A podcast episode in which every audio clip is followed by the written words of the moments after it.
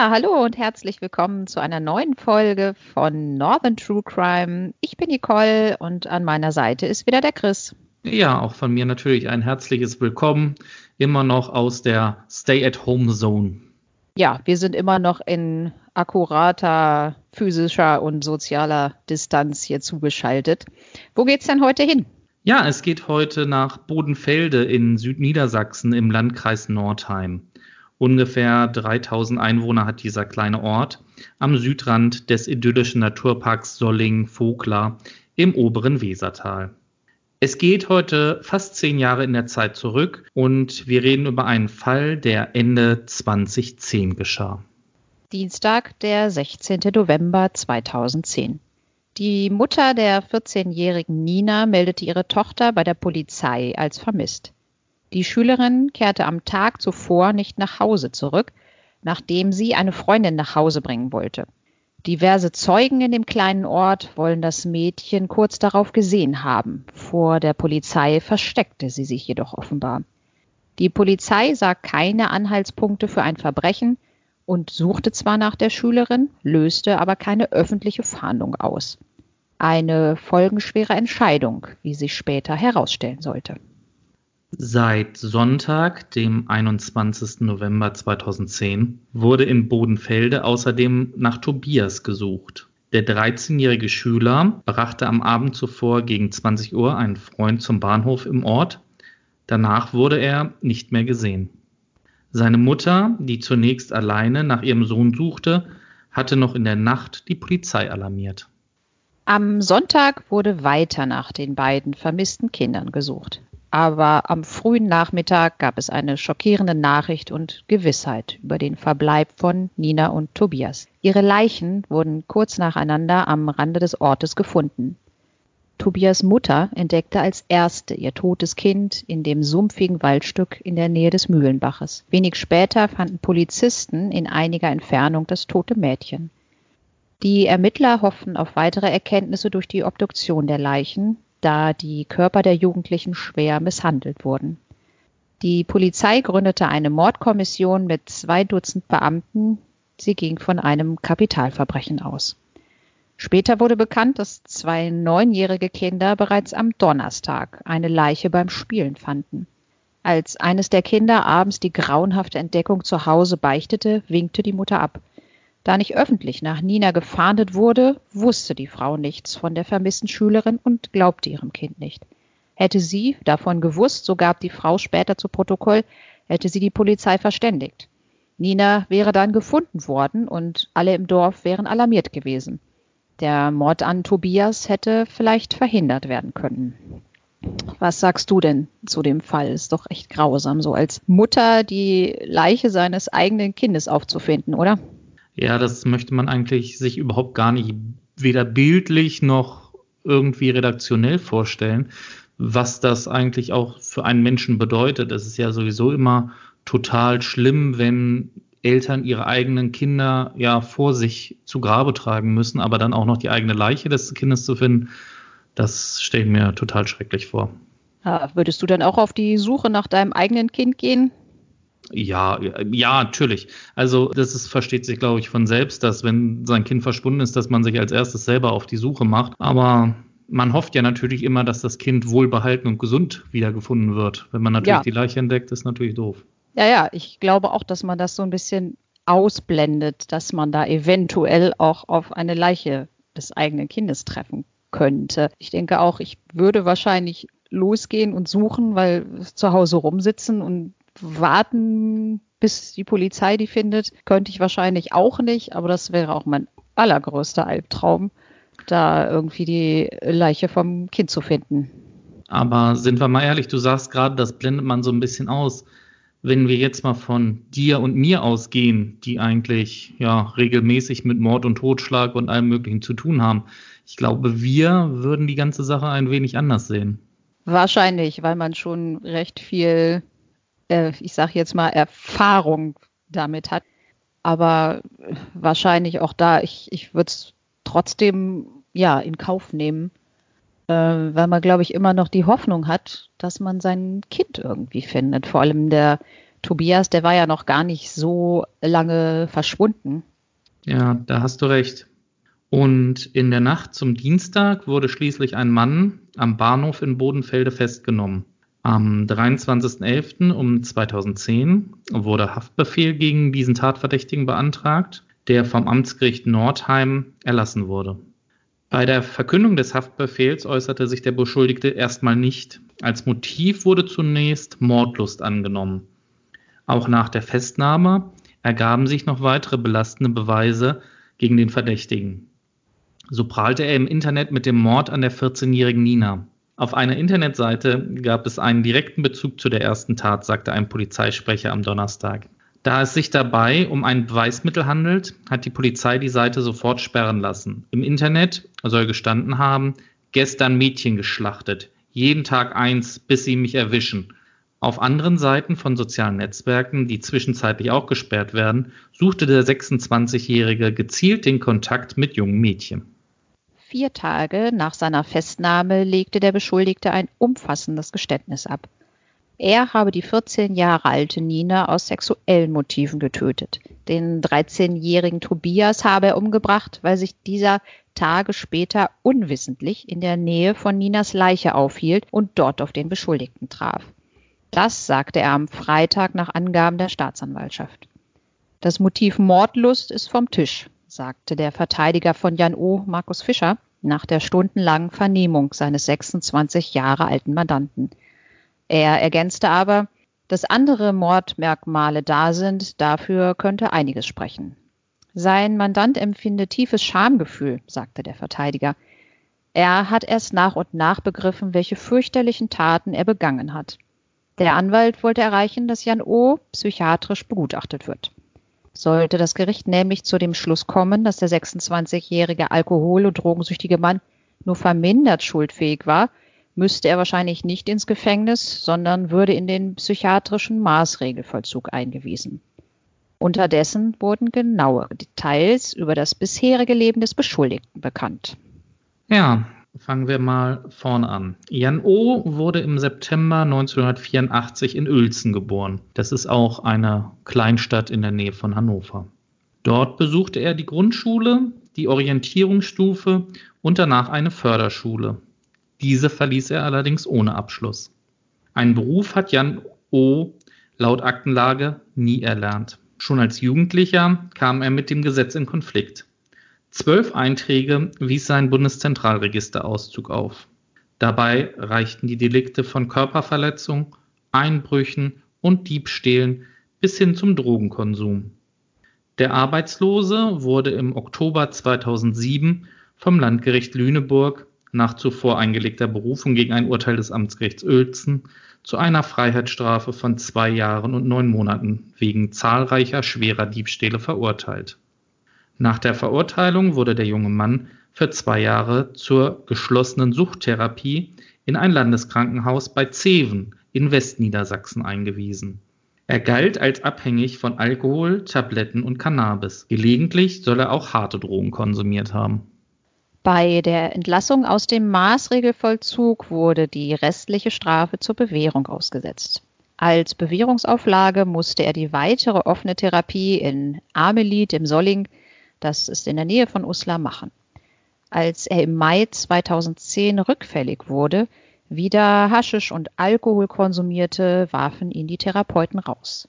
Er stand kurz vor einer erneuten Einweisung in eine Entziehungsklinik, denn in den Wochen vor den Taten habe der 26-Jährige wiederholt gegen Bewährungsauflagen verstoßen, sagte eine Sprecherin der Staatsanwaltschaft Lüneburg.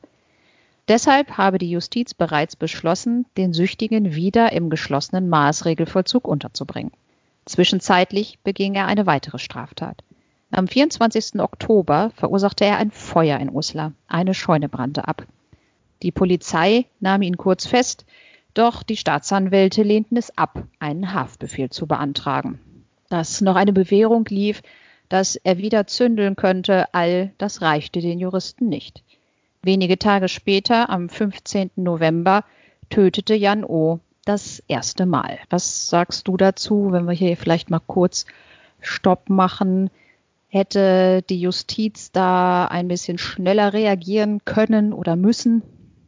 Das ist immer so eine Frage. Ne? Also ähm, können, müssen, hätte, wollte, wäre, wenn.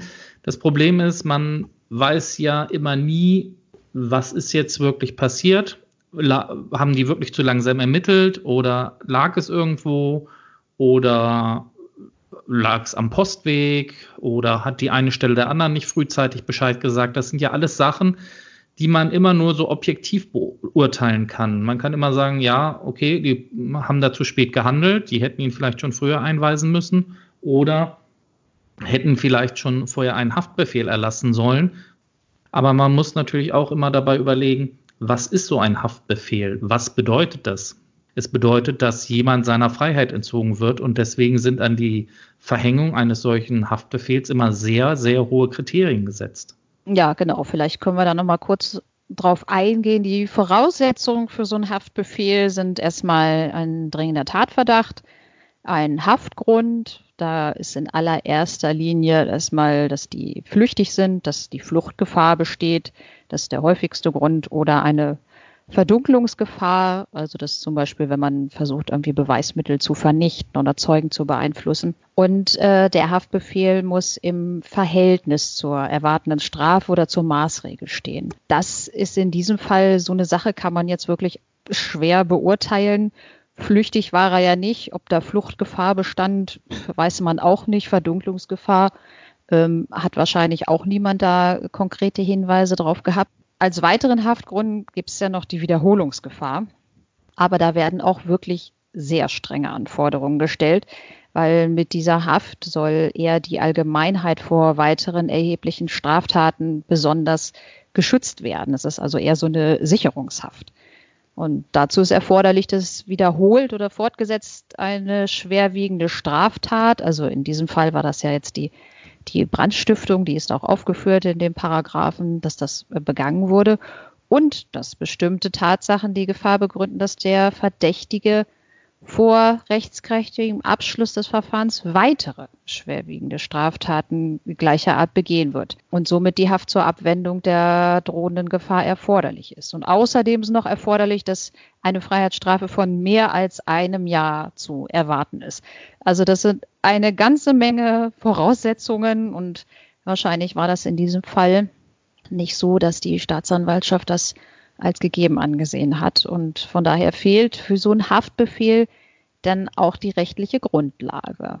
Was den Bewährungswiderruf anbetrifft, ist das ja auch so eine Sache, der lässt sich nicht einfach so schnell bewerkstelligen, wie es vielleicht ähm, die Öffentlichkeit gerne hätte. Da gibt es ja denn dann auch Verfahrensvorschriften, dass da eine Anhörung gemacht werden muss und, und, und. Also ich denke auch, wenn man dann hier sagt, so ja, die Justiz hat zu langsam gehandelt, objektiv, ja, äh, sieht es vielleicht so danach aus, aber es ist nun wirklich auch so, dass die Verfahrensvorschriften da auch eingehalten werden müssen. Ne? Jan O. war beim Haftrichter und gestand seine Tat und Nina wurde mit einer bewegenden Trauerfeier beigesetzt. Rund 500 Freunde, Angehörige und Mitschüler nahmen in Bodenfelde Abschied von dem Mädchen. Beim Trauergottesdienst sagte der Pfarrer, wir stehen völlig hilflos, verzweifelt und sprachlos vor der grausamen Tat. In der schlichten Dorfkirche der Gemeinde war Ninas heller Holzsarg aufgebahrt, geschmückt mit weißen Blumen und von Kerzen umringt. Freunde und Angehörige sangen auch eines der Lieblingslieder von Nina, We Shall Overcome. Der Sarg der Schülerin wurde anschließend von sechs Männern quer durch das Dorf zum Friedhof getragen. Entlang des Weges standen mehrere hundert junge und alte Menschen stumm mit Kerzen in einer langen Kette. Wir setzen ein Licht gegen Gewalt, lautete ihr Motto. Am Samstag darauf trauerten mehrere hundert Menschen um Tobias, ebenfalls in der Dorfkirche, wo der blumengeschmückte Sarg des Jungen aufgebahrt war. Der zierliche Tobias hatte sich bei der Jugendfeuerwehr engagiert und war im Ort sehr beliebt, sagte der Bürgermeister. Feuerwehrleute standen Spalier, um dem Jungen die letzte Ehre zu erweisen. Nach dem Gottesdienst wurde der Teenager auf dem Friedhof neben Nina beigesetzt. Die Bürger von Bodenfelde begleiteten auch seinen Trauerzug mit einer Lichterkette. Die Staatsanwaltschaft erhob nach weiteren Ermittlungen dann Anklage vor dem Schwurgericht in Göttingen wegen zweifachen Mordes. In Tateinheit mit Körperverletzung. Die Eltern von Tobias sowie die Mutter von Nina wurden in dem Verfahren als Nebenkläger zugelassen. Am ersten Prozesstag prallten zwei Welten im Landgericht Göttingen aufeinander. Die gute Welt symbolisierten etwa 20 Menschen des Nordheimer Vereins für Opferschutz und Strafgerechtigkeit.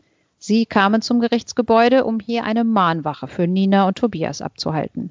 Mit einem Transparent, Kerzen und Zetteln prangerten sie die unfassbaren Verbrechen an, denen die beiden Teenager im November zum Opfer fielen. Wir werden euch nie vergessen und warum? schrieben die Vereinsmitglieder mit bunten Buchstaben. Auf der anderen Seite die abgründige, grauenerregende Welt des Angeklagten. Vernichtendes Blitzlichtgewitter prasselte auf Jan O. ein, als der zu seinem Platz auf der Anklagebank gebracht wurde. Der 26-Jährige ist kaum größer als 1,70 Meter, doch sein Oberkörper wirkt sehr muskulös. Die schwarzen Haare trug er Millimeter kurz. Ein kräftiger Schnauzbart dominierte sein Gesicht. Dunkle Augen lagen tief in den Höhlen. Diesem Mann möchte man auch ohne, dass man weiß, was ihm vorgeworfen wird, nicht im Dunkeln begegnen. Er gestehe die ihm vorgeworfenen Morde, erklärte der Angeklagte knapp. Zu Einzelheiten aber wollte er sich zumindest an diesem ersten Prozesstag nicht äußern. Sein Verteidiger verwies aber auf das Geständnis, das sein Mann aus der Haft an das Gericht geschickt habe. Es trägt den Titel Endgeständnis. Sehr geehrte Damen und Herren vom Amtsgericht Nordheim, so begann er sein Schreiben, was er noch an den Haftrichter in Nordheim gerichtet hatte. Nach langem Hin und Her überlegen möchte ich meine bisherigen Äußerungen widerrufen und nun die Wahrheit sagen. Warum erst jetzt? fragt er sich in seinem Brief, um gleich darauf die Antwort folgen zu lassen. Er schäme sich für seine Taten und sei nicht fähig gewesen, vor dem Beamten darüber zu sprechen. Aber die Angehörigen des Mädchens und des Jungs sollen wissen, was passiert sei.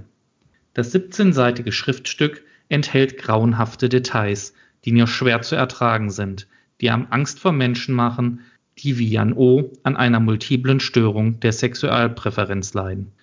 Und deswegen möchte ich an dieser Stelle eine absolute Triggerwarnung an euch alle herausgeben. Und zwar geht es um ganz brutale Sachen, die geschehen sind. Und ich muss ganz ehrlich sagen, selbst wenn True Crime-Hörer wirklich einiges gewohnt sind, das ist wirklich nicht auf die leichte Schulter zu nehmen. Es geht, wie gesagt, um Gewalt, um Perversität, muss ich schon sagen, an Kindern. Und deswegen, wenn ihr das nicht abkönnt, dann hört es entweder zusammen oder überspringt den kompletten Teil. Vielen Dank.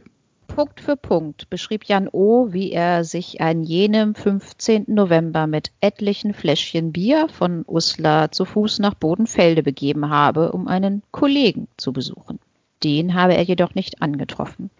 Am Bahnhof habe er zwei Schülerinnen getroffen, eine elf und eine dreizehn Jahre alt. Was sind das denn für süße Mäuse? habe er gedacht und den Arm um die Jüngere gelegt. Die Mädchen seien schließlich mit ihrem Zug weggefahren sichtlich glücklich, dem Mann zu entkommen. Er sei denn weiter in Bodenfelde herumgelaufen und habe wieder ein Mädchen getroffen. Ob ich sie mir schnappe, will er überlegt haben. Er fühlte sich jedoch beobachtet und habe den Plan verworfen. Immer wieder schaute er sich im Dorf um, bis ihm die vierzehnjährige Nina über den Weg lief. Er grüßte sie, sie grüßte zurück. Dann ließ er sich von ihr erklären, wohin der Weg führe, auf dem er sich gerade befand. Ich stand seitlich hinter ihr. Ich musste mich überwinden, schrieb Jan O. in seinem Brief. Sie ging immer mehr zurück. Als das Mädchen nicht mehr ausweichen konnte, legte er seinen Arm um den Hals. Sei still und geh, meine Hübsche, befahl er ihr. Sie gehorchte. Wenn du schönartig bist, passiert dir nichts, will er ihr versprochen haben. Doch als er seine Hand unter ihr Oberteil schob, fing sie an zu weinen. Sie musste am nächsten Tag zur Schule, erklärte ihm das Mädchen. Ihr Weinen sei ihm sehr laut vorgekommen. Darum habe er den Arm um ihren Hals fester zugezogen. Sie habe geröchelt und mit den Füßen gestrampelt. Er lockerte seinen Griff und sie flehte ihn an, das Würgen zu beenden. Da habe er ihren Kopf zur Seite gedreht und sie zum Zungenkuss gezwungen. Als er in ihre Hose griff, hätte sie Hilfe gerufen. Er brachte sie zu Boden und würgte sie, bis sie sich nicht mehr bewegte. Blut lief ihr aus der Nase über die Wange. Er hat es aufgeleckt. Es hat nicht schlecht geschmeckt. Ich kann es mit nichts vergleichen, schrieb der Angeklagte. Ich habe dann ein bisschen Hunger auf sie gekriegt. Er biss der Röchelnden in Zunge und Lippe. Ich wollte, dass sie einfach still ist, schrieb der Angeklagte weiter. Er würgte sein Opfer erneut, schlug ihr mit einer vollen Bierflasche auf den Kopf und trat es. Dann entkleidete er die Sterbende und sich selbst. Anschließend leckte er ihren Bauch, ihre Füße, ihre Zehen. Tief schnitt er mit einer Scherbe der zerbrochenen Glasflasche in ihren Hals. Immer wieder dieser Geschmack, notiert Jan O. in seinem Endgeständnis. Er biss kleine Hautfetzen von den Wundrändern am Hals seines Opfers. Er biss sie auch in den Zeh, ihren Fuß und ihren Unterschenkel, konnte aber mit seinen Zähnen nicht durch die Haut dringen. Schlussendlich legte er sich die blutüberströmte auf den Bauch und trank ihr Blut. Er ließ die Tote in einer Fichtenschonung liegen und reinigte sich Gesicht und Hände in dem nahegelegenen Bach. Dann ging er zu Fuß zurück nach Uslar. Zwei Tage später kehrte er an den Tatort zurück, um sein verlorenes Portemonnaie zu holen und sich erneut an der Leiche zu vergehen. Dran lecken wollte ich nicht, schrieb der Angeklagte. Zur Erinnerung habe er ein Video mit seinem Handy gedreht. Am 20. November lief er erneut nach Bodenfelde. Ich weiß selbst nicht so genau, was ich dort wollte, schrieb Jan O. Im Getränkemarkt habe er eine 17-Jährige getroffen und sie angesprochen. Sie ließ sich von ihm seine Telefonnummer aufschreiben. Tage später sollte diese Zeugin der Polizei den entscheidenden Hinweis auf den Täter geben. An jenem Samstag wollte er noch einmal zu der toten Nina. Vielleicht könnte ich noch ein bisschen an ihr herumfummeln, will ihr Mörder gedacht haben. Er habe jedoch eine Spinne auf ihrem Bauch bemerkt. Das fand ich schon ein bisschen widerlich. Auf dem Weg zum Bahnhof begegnete er einer zierlichen Gestalt auf Inlinern. Es war der 13-jährige Tobias, der gerade einen Freund zum Zug gebracht hatte. Jan O. fragte ihn nach dem Weg, legte ihm den Arm um den Hals, würgte ihn schließlich. Als er den Jungen mit Süße ansprach, entgegnete dieser, er sei ein Junge. Tobias trug schulterlange blonde Haare. Ich habe gleich Scheiße gedacht, schrieb der Angeklagte. Aber ich habe gehofft, dass es ein Mädchen ist und sie nur sagt, sie sei ein Junge, um nicht vergewaltigt zu werden. Als sich Tobias auf sein Geheiß entkleidete, bemerkte er seinen Irrtum. Wie von Sinnen stach er mit einem Butterfly-Messer auf den Jungen ein. Die Anklage sprach von dynamisch beigebrachten Halsverletzungen. Das Blut des Kindes verteilte Jan O. auf dessen Körper. Während dieser Tat verletzte sich der mutmaßliche Mörder an der Hand. Er rief sich einen Rettungswagen. Sein damaliger Notruf wurde an einem weiteren Verhandlungstag im Gerichtssaal abgespielt. Schönen guten Tag, ich habe ein Problem, sagte der Mann, der zwei Kinder qualvoll verbluten ließ. Er habe sich aus Versehen selbst in die Hand gestochen. Eigentlich habe ich gedacht, ich schaff das, sagte Jan O. mit weinerlicher Stimme. Aber ich halte es nicht mehr aus vor Schmerzen. Ein Sachverständiger wertete das von Jan O. selbstständig verfasste sogenannte Endgeständnis als Coming Out. Am Wahrheitsgehalt des grausigen Geständnisses gebe es keine Zweifel. Der Angeklagte habe detailliert, ohne jede emotionale Betroffenheit und zuverlässig geschildert, wie er zuerst Nina und fünf Tage später Tobias getötet habe. Die Unterschrift des 26-Jährigen unter den 17 Seiten sei auffallend groß, so als habe sich Jan O. zu seiner Paraphilie, einer multiplen Störung der Sexualpräferenz, bekennen wollen. Der Gutachter bescheinigte Jan O. im Prozess, dass er in sexueller Hinsicht auf Hände und Füße fixiert sei.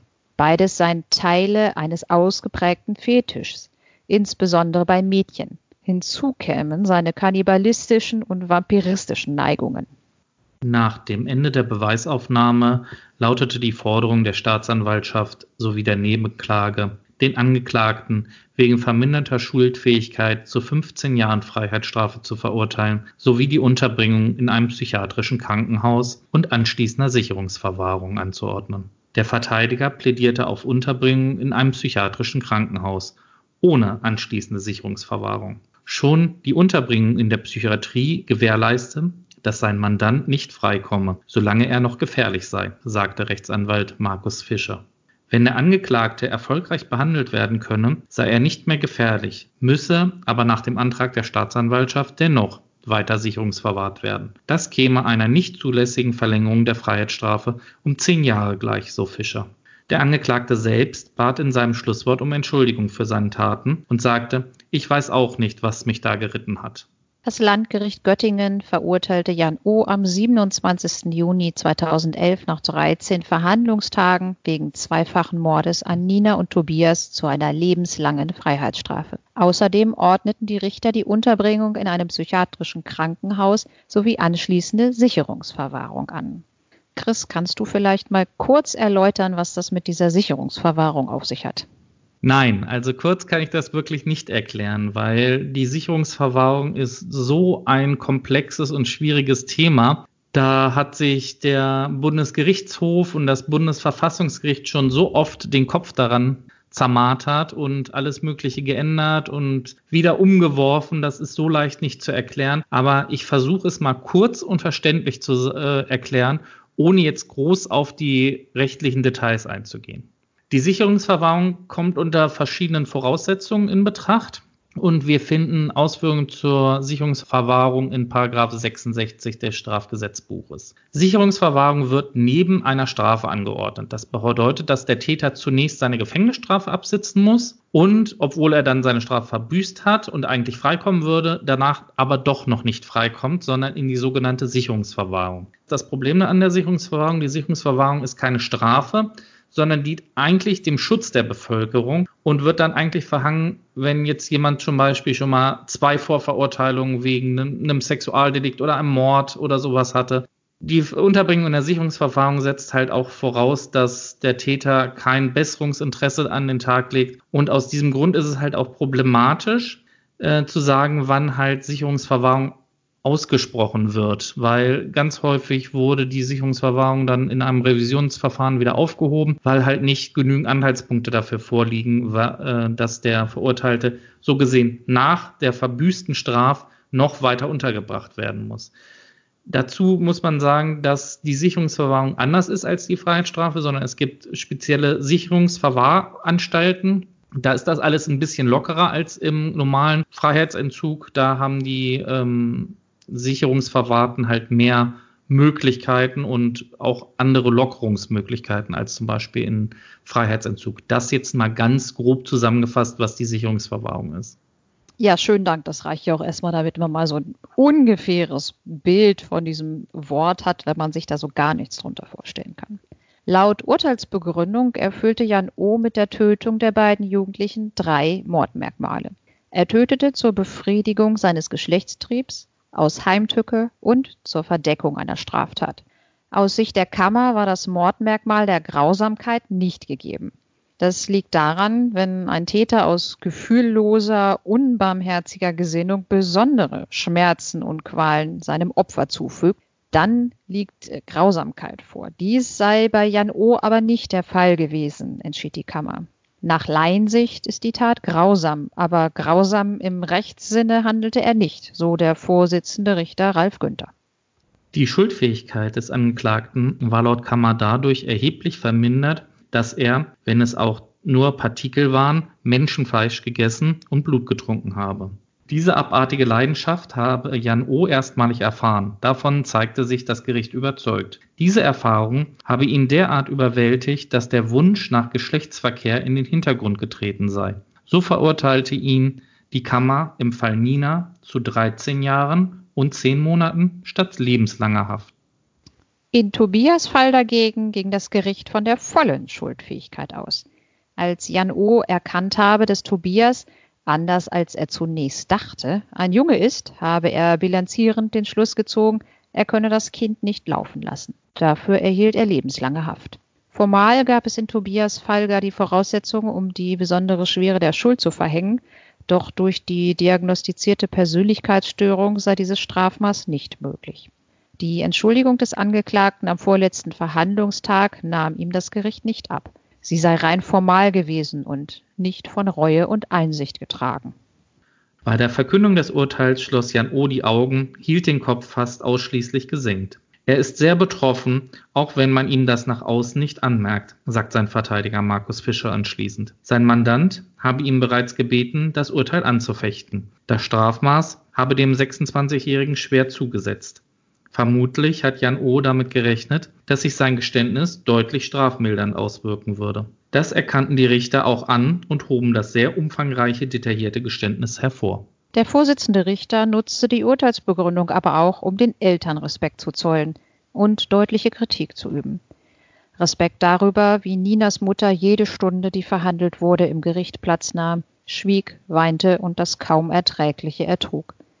Der Mord an den beiden Teenagern war ein Exzess der Gewalt und eine schier unvorstellbare Dimension des Unrechts. Wie nur müssen sich die Kinder gefühlt haben, als Jan O. seinen Arm um ihren Hals legte, sie verschleppte und sie tötete, fragte Richter Günther. Für die Eltern sei nicht nur der Tod der Kinder entsetzlich, sondern auch die Art und Weise, wie sie hätten sterben müssen. Tobias Eltern waren auf Anraten ihres Anwalts am letzten Prozesstag nicht im Gericht erschienen. Aber sie hatten ihrem Rechtsanwalt gebeten, im Rahmen seines Plädoyers einen Brief zu verlesen. Der Vorsitzende beanstandete in seiner Urteilsbegründung, dass die Eltern den Angeklagten als Monster bezeichneten. Jan O. wurde zu lebenslanger Haft verurteilt, weil er ein Mörder sei, aber kein Monster. Auch ein Angeklagter habe ein Recht auf Menschenwürde. Ihn als Monster zu bezeichnen, das ist menschenverachtend. Nachdem der Verteidiger im Auftrag des Angeklagten Revision einlegte, verwarf der Bundesgerichtshof kurze Zeit später die Revision als unbegründet. Das Urteil war nunmehr rechtskräftig. So, da sind wir jetzt mit diesem Fall erstmal zu Ende.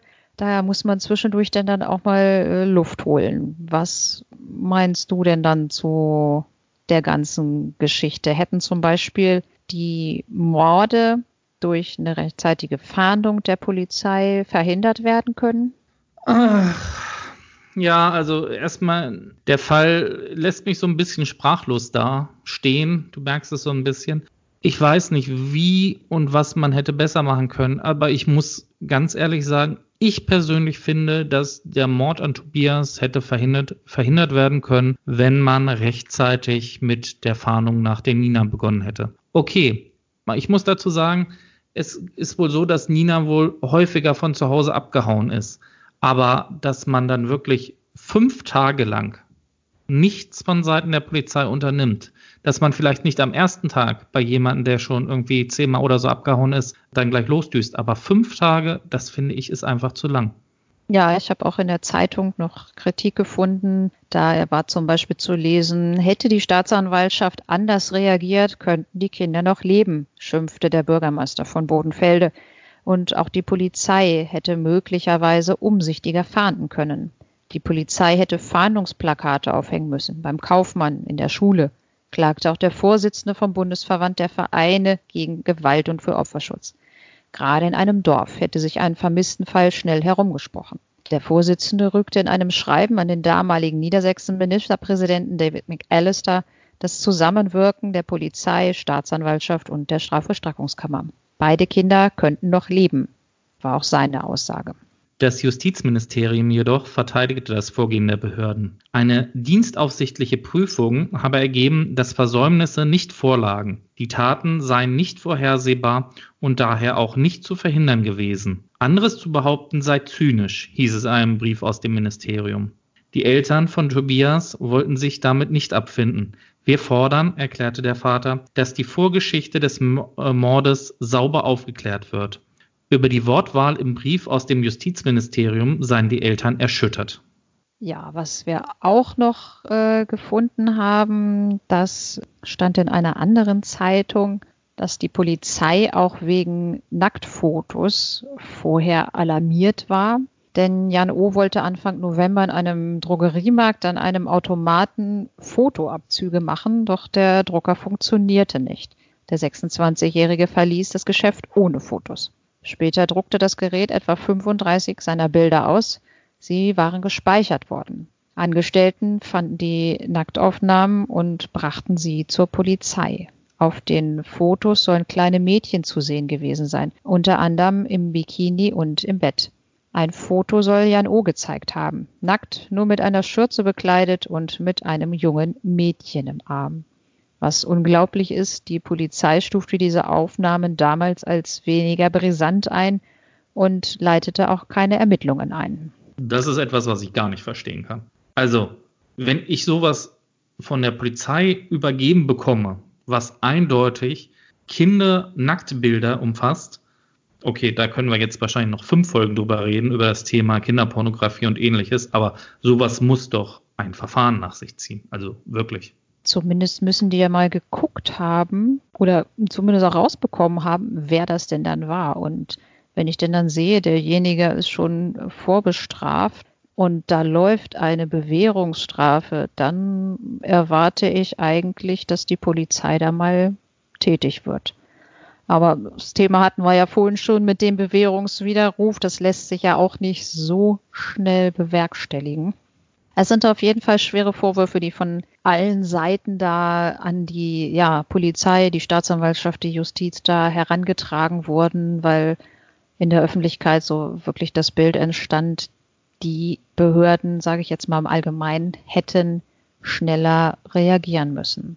Ich denke auch, wenn im Ort bekannt gewesen wäre, dass nach der Vermisstenmeldung von Nina, dass da intensiver gefahndet worden wäre und auch das bekannt gewesen war, zum Beispiel der, der Mutter, wo die Kinder die Leiche gefunden haben, dann hätte wahrscheinlich wirklich der Mord an Tobias verhindert werden können. Ob man den später jetzt Angeklagten gefunden hätte, das weiß man jetzt nicht, aber zumindest, wenn ich jetzt als Mutter weiß, ähm, es ist ein Kind verschwunden in dem Ort, dann hätte ich meinen Sohn zum Beispiel nicht, es war ja im November abends um 20 Uhr auch schon dunkel, hätte ich meinen Sohn abends um 20 Uhr nicht mehr alleine zum Bahnhof gehen lassen. Und dann wäre das wahrscheinlich wirklich so gewesen, dass ähm, der Tobias noch hätte leben können. Also wie gesagt, ich vertrete bei dem Fall eindeutig die Auffassung. Den Mord an Nina glaube ich nicht, dass man den wirklich hätte verhindern können. Zwar hätte man den wahrscheinlich verhindern können, wenn jetzt, wie gesagt, was wir gesagt hatten, früherer Widerruf der Bewährung, wenn das passiert worden wäre. Aber ich glaube, dadurch, dass das halt auch nicht passiert ist, hätte man auch diesen Mord an Nina egal wie nicht verhindern können. Weil, wie wir das in dem Geständnis des Angeklagten gehört haben, es war halt eine spontane Tat und es hätte so gesehen jedes Mädchen dort treffen können. Aber was ich wirklich auch der Polizei zur Last legen muss in diesem Fall, ist wirklich, dass da nicht rechtzeitig dann gefahndet worden ist und dieser Mord an Tobias, der hätte nicht passieren müssen.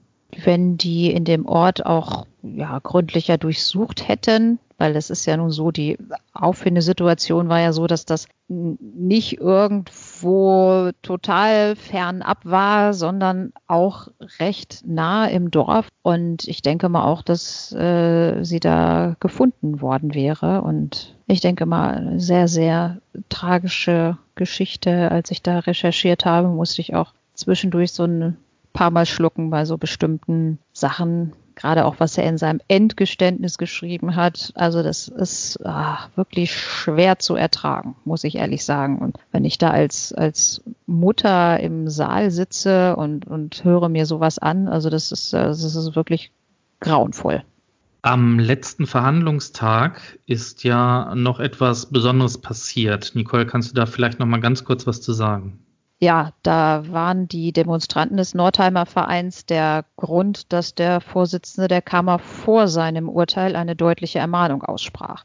Sollte es nach der Verkündung etwa zu Applaus oder Ausdruck von Missfallen kommen, werde ein Bußgeld von bis zu 1000 Euro verhängen. Danach war es mucksmäuschenstill im Saal.